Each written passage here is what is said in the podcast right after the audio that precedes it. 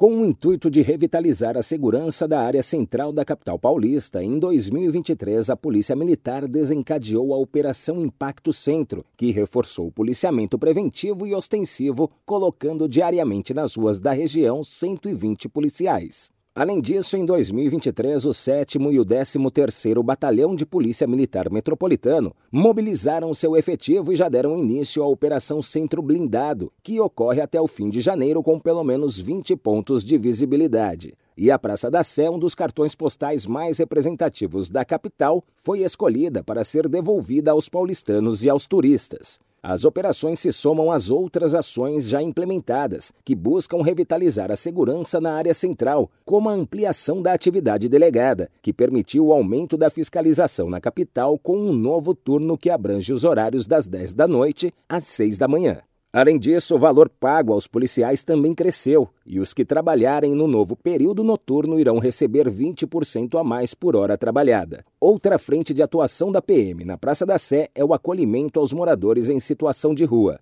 Os policiais informam quais são os abrigos próximos a pessoas em situação de vulnerabilidade. Além disso, eles também acionam outros órgãos, como a assistência social e a saúde. Como resultado destas e de outras medidas realizadas em parceria com outros órgãos, o centro da capital vem sendo recuperado.